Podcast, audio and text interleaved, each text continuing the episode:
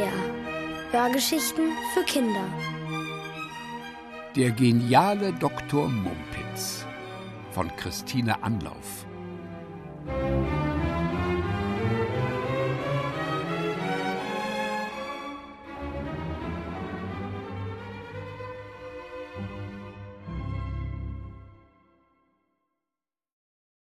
Wespe oder Küken? Die Woche war fast zu Ende und der Sommer wohl auch.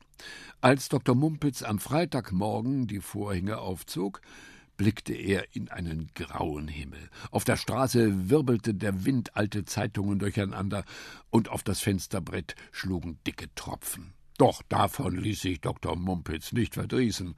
Bei Regen kann ich immerhin wunderbar aufräumen, dachte er und machte sich ohne Umschweife ans Werk.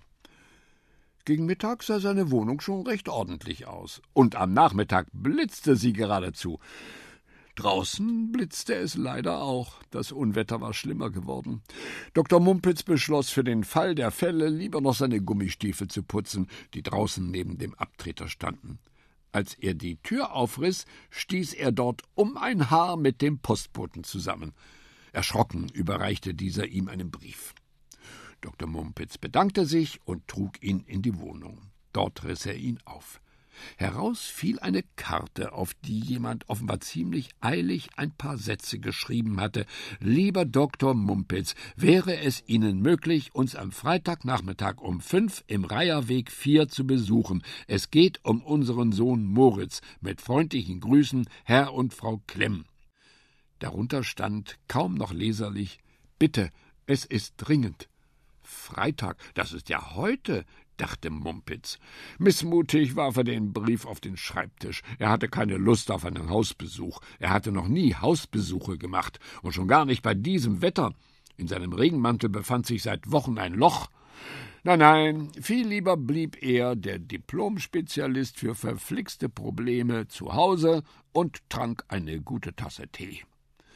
Als er jedoch mit dem Tee auf seinem Sofa saß, konnte er nicht verhindern, dass seine Augen dauernd zu dem Brief auf seinem Schreibtisch hinschielten. Dr. Mumpitz fragte sich, was wohl mit dem kleinen Moritz los sein mochte. Warum wollten seine Eltern, dass er sie besuchte, und warum ausgerechnet um fünf? Dr. Mumpitz sprang auf. Ach, verflixt, wenn er sich beeilte, schaffte er es noch bis fünf. Er holte ein Heftpflaster aus dem Bad und klebte es eilig über das Loch im Ringmantel. Dann schlüpfte er in seine Gummistiefel und rannte los.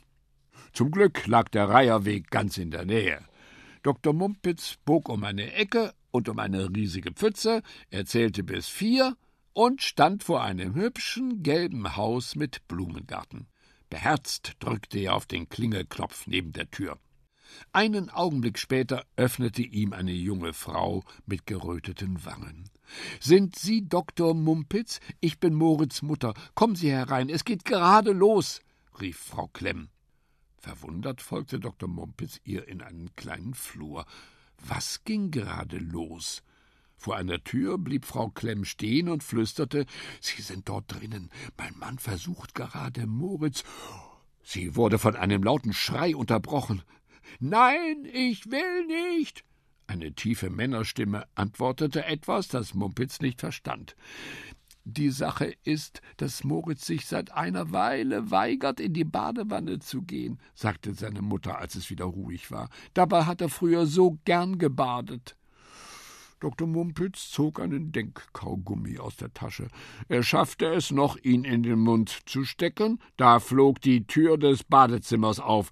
Heraus stürzte ein kleiner Nackedei. Ihm folgte ein Mann mit puterrotem Kopf und grimmig vorgeschobenem Kinn.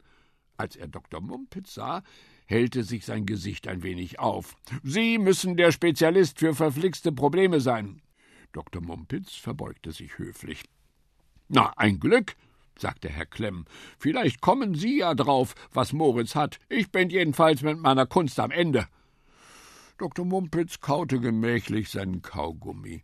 Dann beugte er sich zu Moritz hinunter, der sich hinter seiner Mutter verkrochen hatte und von dort aus ängstlich zu ihm hinauflugte. Ich hatte früher auch Angst vor dem Baden, raunte er ihm zu. Ich dachte immer, dass ich durch den Abfluss verschwinde, wenn jemand den Stöpsel herauszieht. Geht es dir genauso? Der Kleine kniff die Augen zusammen und schüttelte den Kopf.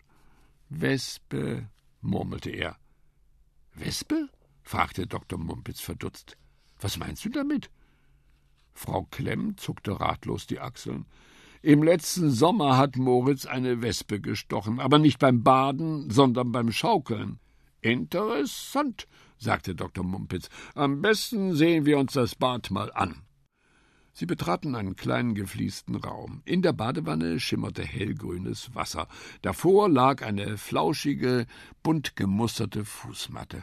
Das alles sah so einladend aus, dass Dr. Mumpitz sofort Lust bekam zu baden. Vor den Augen seiner verblüfften Gastgeber zog er Gummistiefel und Socken aus, krempelte die Hosen hoch und machte Anstalten, in die Wanne zu steigen. Doch kaum hatte er die Badematte betreten, schrie Moritz aus vollem Hals Wespe. Wo? fragte Dr. Mumpitz erschrocken und drehte sich um. Moritz deutete mit zusammengekniffenen Augen auf Dr. Mumpitz nackte Füße oder vielmehr auf die Badematte unter ihnen. Dr. Mumpitz trat einen Schritt zurück und kniff seinem Vorbild folgend ebenfalls die Augen zusammen und plötzlich verstand er, wovor Moritz sich fürchtete. Die Badematte zeigte ein verschlungenes Muster aus roten und dunkelblauen Vierecken. Wenn man aber die Augen leicht zusammenkniff, dann verblassten die roten und die blauen traten hervor, und mit etwas Fantasie ergaben diese die Umrisse einer großen Wespe. Dr. Mumpitz klopfte Moritz auf die Schulter. Das haben wir gleich.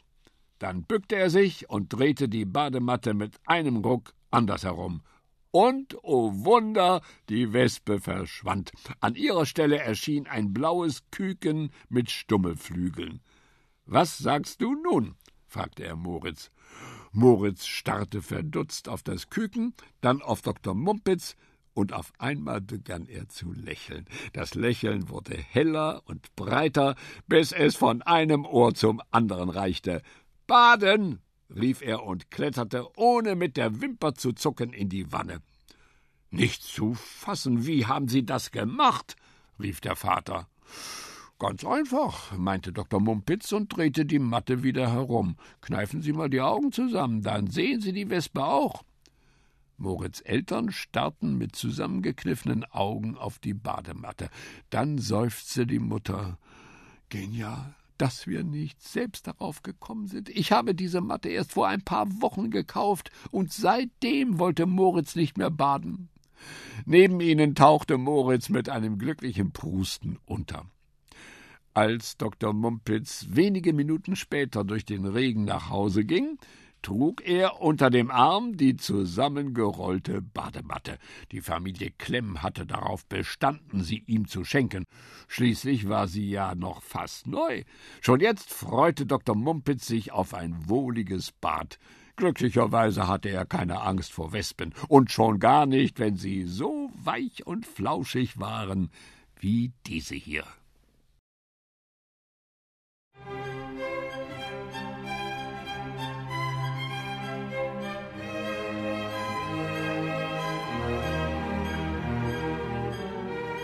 Ihr hörtet Der geniale Dr. Mumpitz von Christine Anlauf.